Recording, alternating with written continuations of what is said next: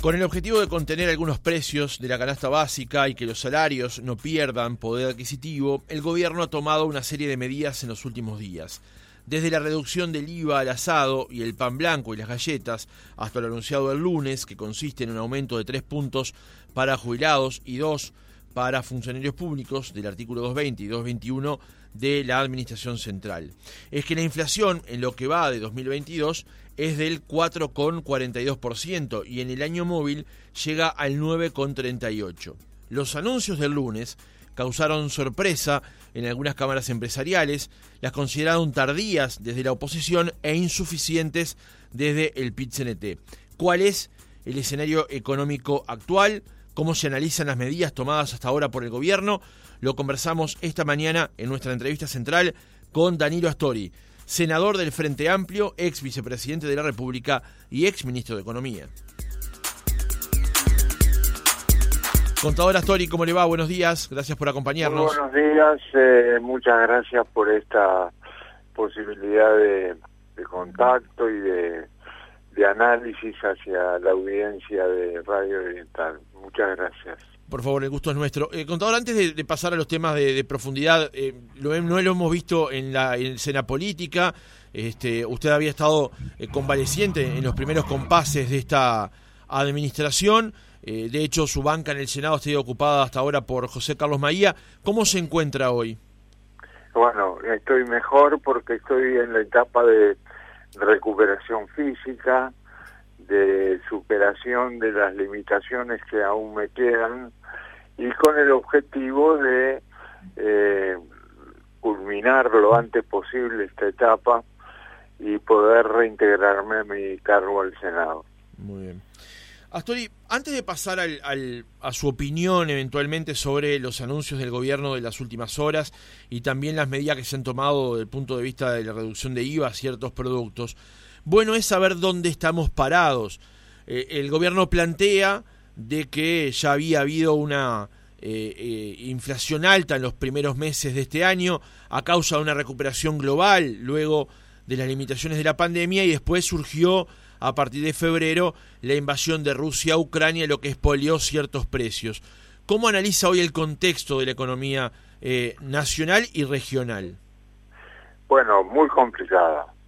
Y a la nacional y regional añadiría la mundial porque los efectos de, de esta criminal invasión que ha hecho Rusia sobre Ucrania eh, han tenido efectos importantes en el funcionamiento de la economía global y la disponibilidad de algunos insumos, sobre todo energéticos fundamentales, que por ser de uso difundido repercuten en muchos precios de la economía.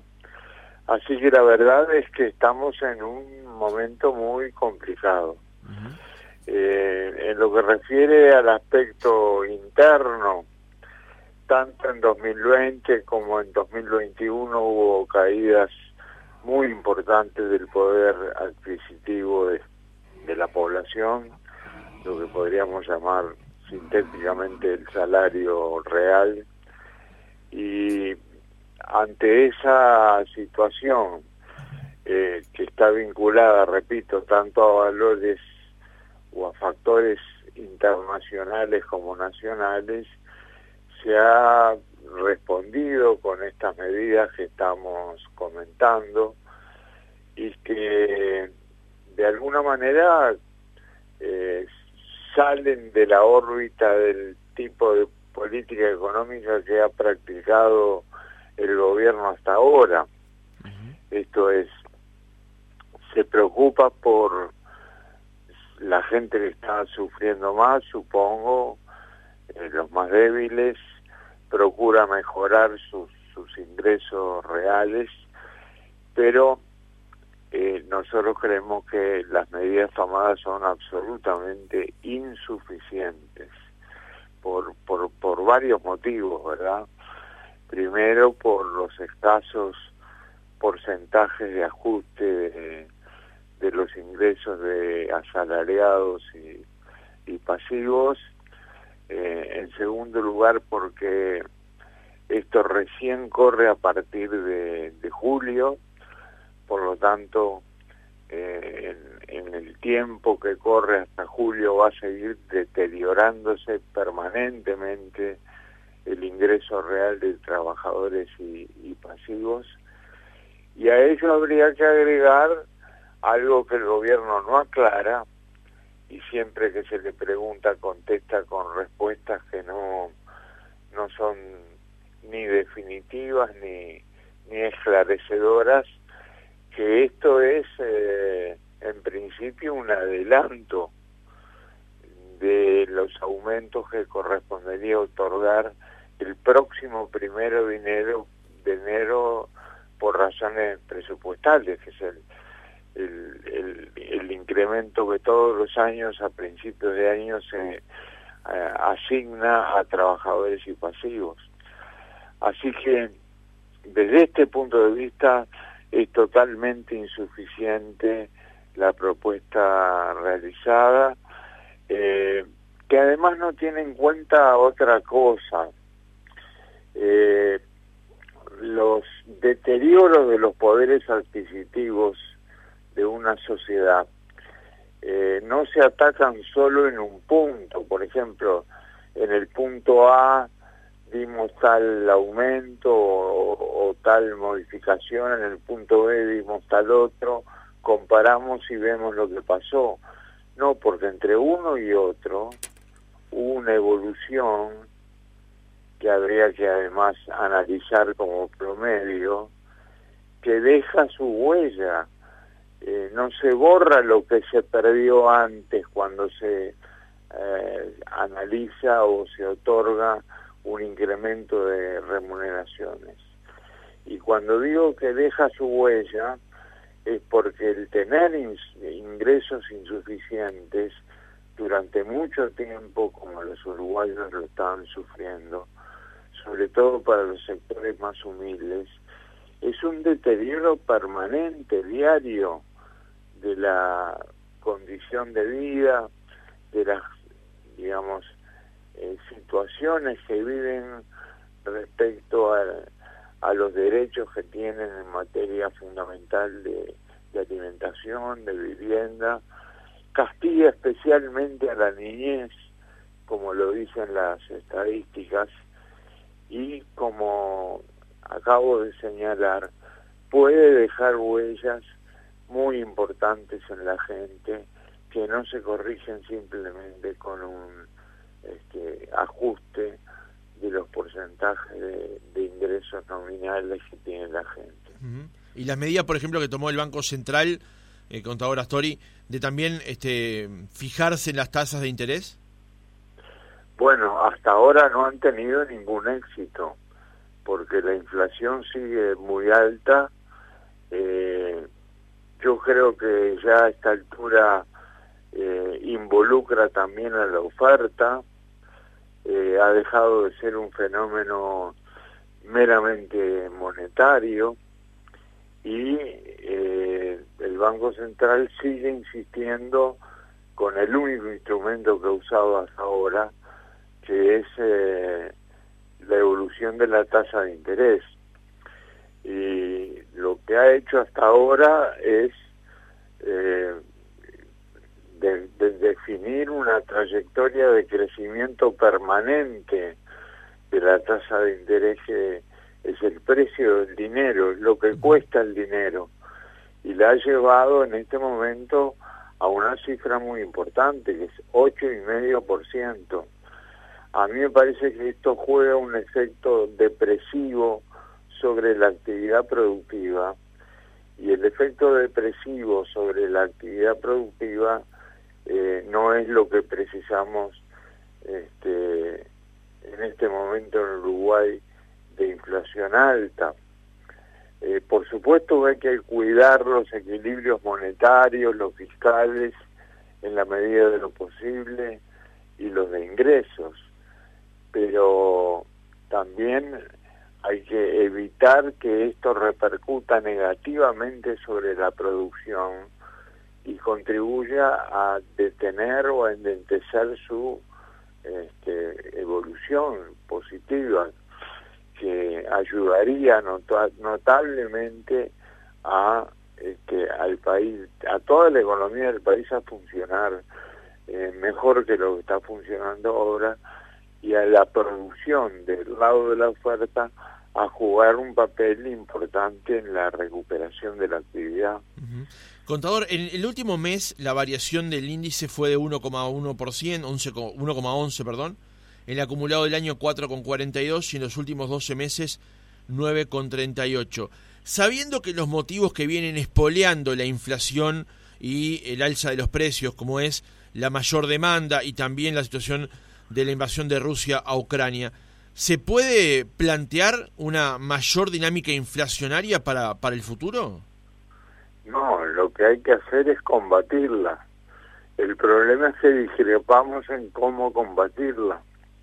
Recién acabamos de ver que el Banco Central usa una sola herramienta de la tasa de interés, el precio del dinero, o sea, encarece el dinero y origina, dicho sea paso, este, fenómenos de especulación financiera que le hacen mal al país en vez de combatir la inflación, porque la gente entra con dólares, los pasa pesos, los coloca la tasa de interés alta que tienen vigencia el Banco Central, luego de un periodo vuelve a comprar dólares y ya lo, lo hace a, a un precio diferente que significa una rentabilidad financiera importante para el país. Eh, eso es lo que está pasando hoy. Entonces, yo diría que la inflación la tenemos que combatir, sin duda, pero no remitiéndonos a un solo eh, instrumento, perdonen la, la reiteración de este tema, sino también involucrando a los sectores de la oferta y de la actividad productiva. Y eso es lo que el gobierno no ha hecho y por lo tanto, tanto por factores internacionales como por factores nacionales la inflación va a seguir alta en el país y no no veo este, ninguna digamos ningún camino de moderación de esa evolución de la inflación. Eh, recordemos que antes de la invasión de Rusia a Ucrania que agravó todos los temas que estamos analizando ya había precios excepcionales por razones productivas y comerciales en el mundo de todos los productos que produce Uruguay para la exportación, precios que hacía mucho tiempo el país no tenía.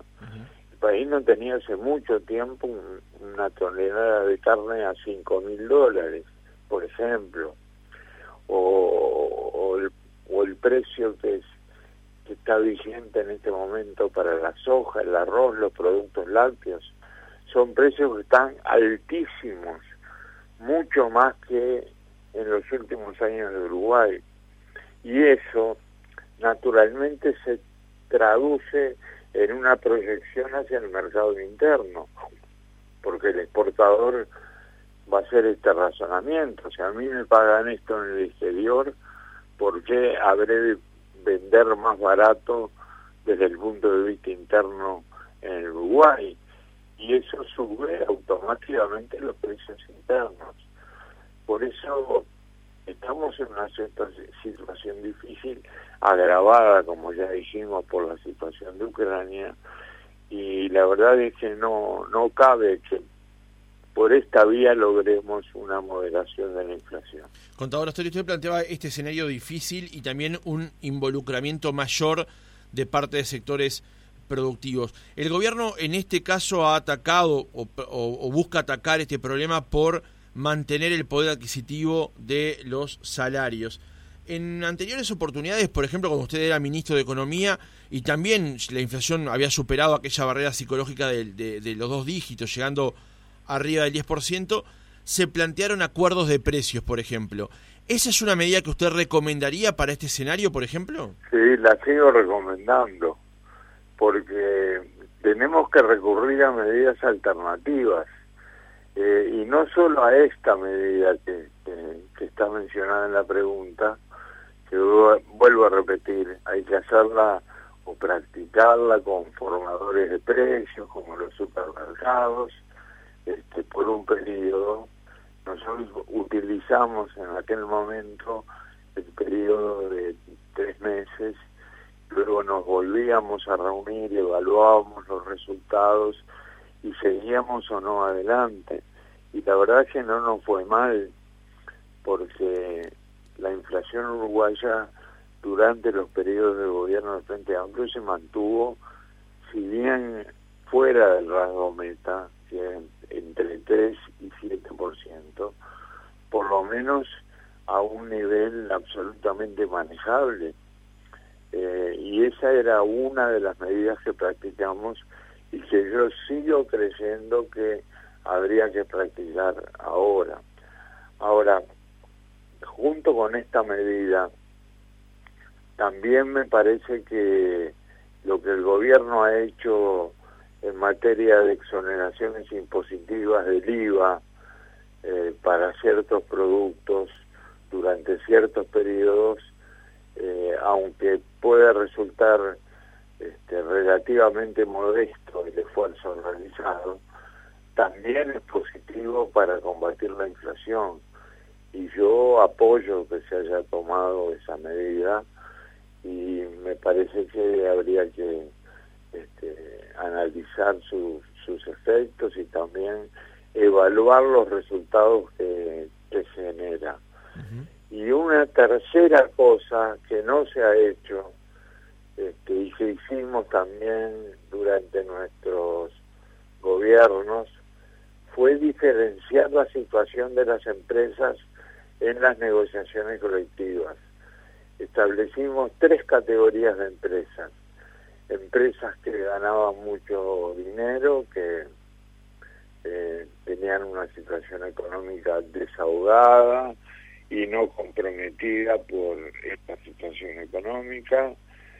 Eh, en el extremo opuesto, eh, empresas con muchas dificultades, sobre todo por ser además micro, pequeñas y medianas empresas con mucha debilidad para instalarse en el contexto económico del Uruguay y en el medio un sector este estaría precisamente como lo define su, su categoría en una categoría intermedia entre las que andaban bien y las que estaban muy mal.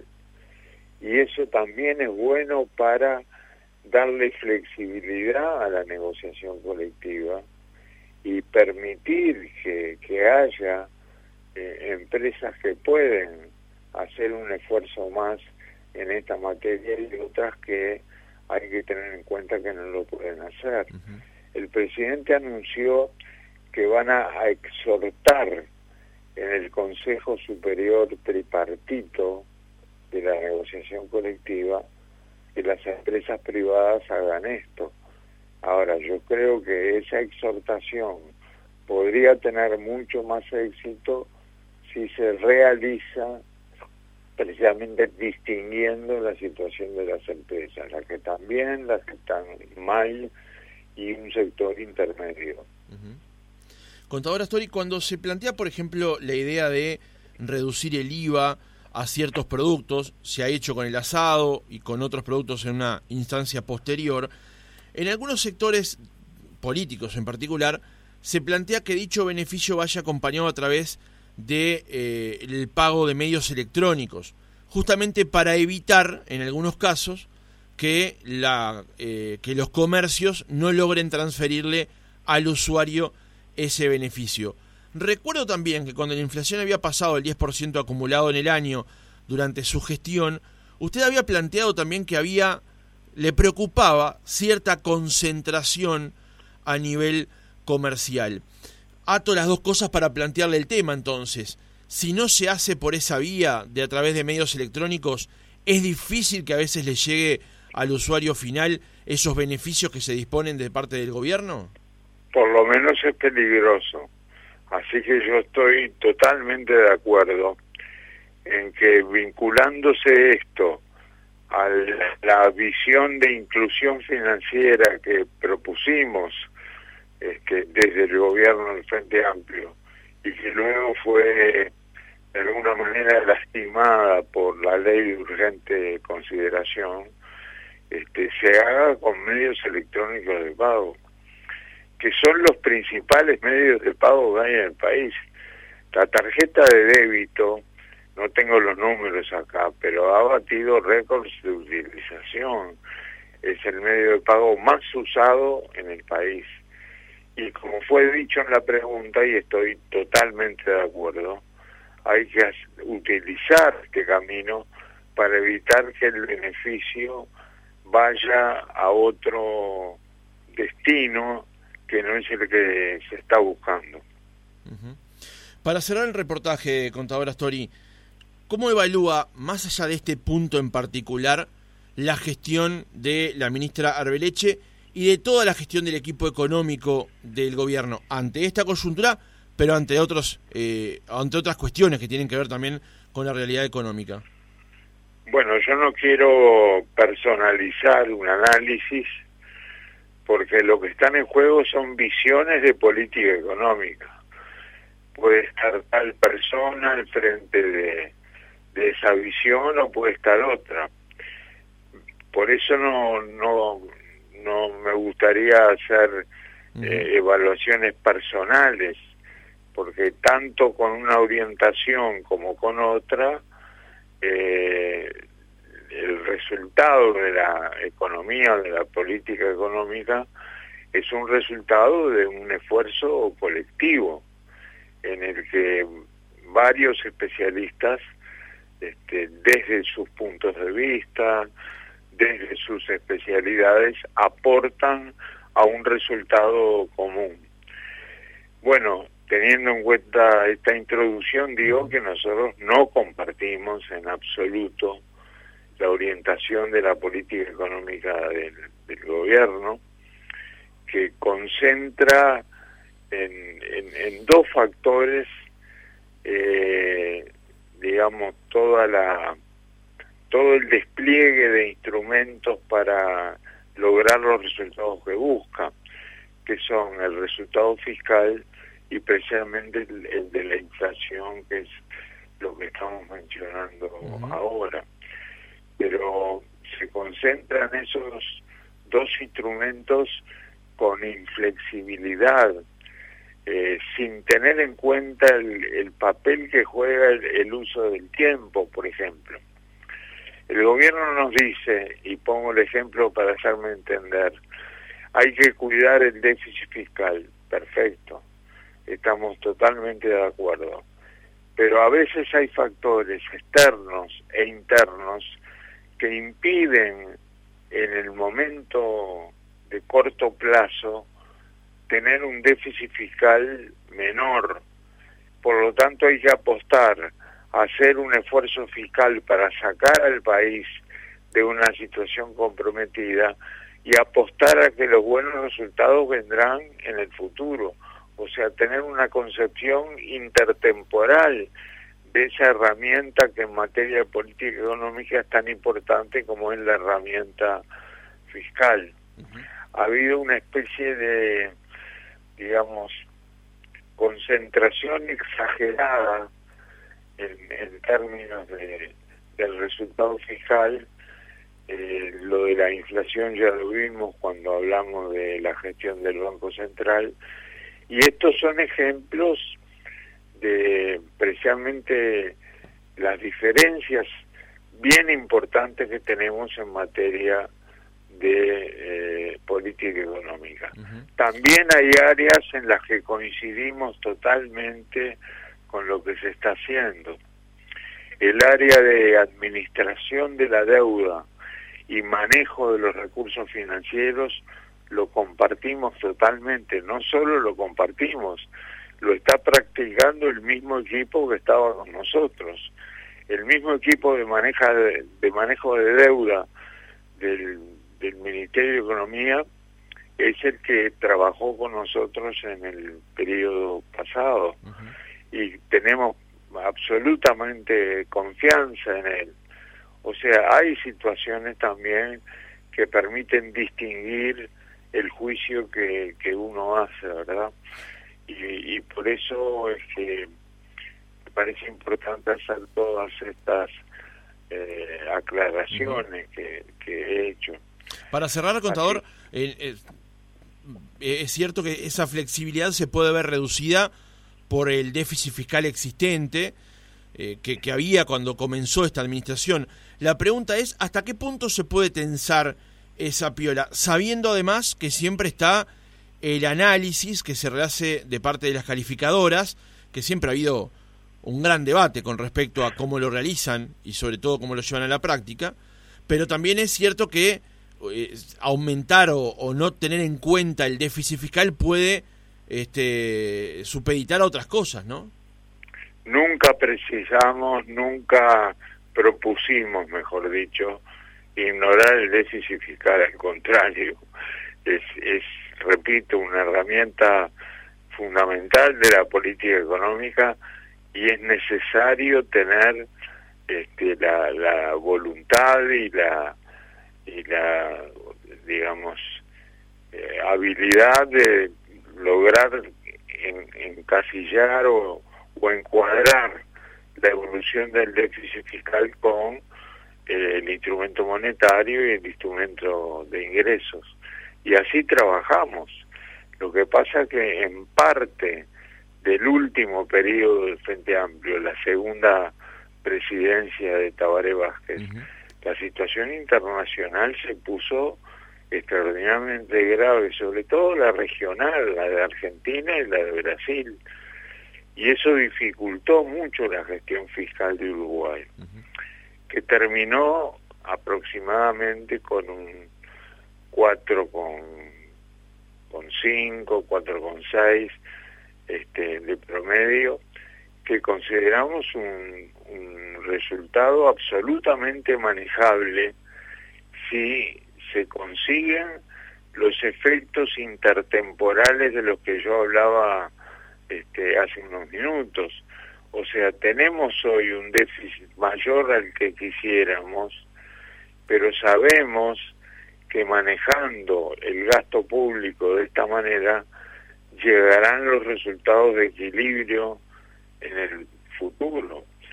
A eso es lo que llamo el manejo intertemporal del déficit fiscal. Pero en cuanto al objetivo de mantenerlo a raya y en el menor nivel posible, teniendo en cuenta factores de internacionales, nacionales, de corto plazo y de mediano plazo, lo comparto totalmente y así lo, lo, lo manejamos durante el gobierno. Contador Daniel Astori, senador del Frente Amplio, ex vicepresidente de la República, ex ministro de Economía. Gracias por haber estado otra mañana con nosotros. Bueno, muchas gracias a ustedes por esta posibilidad de comunicación. Un saludo a toda la audiencia.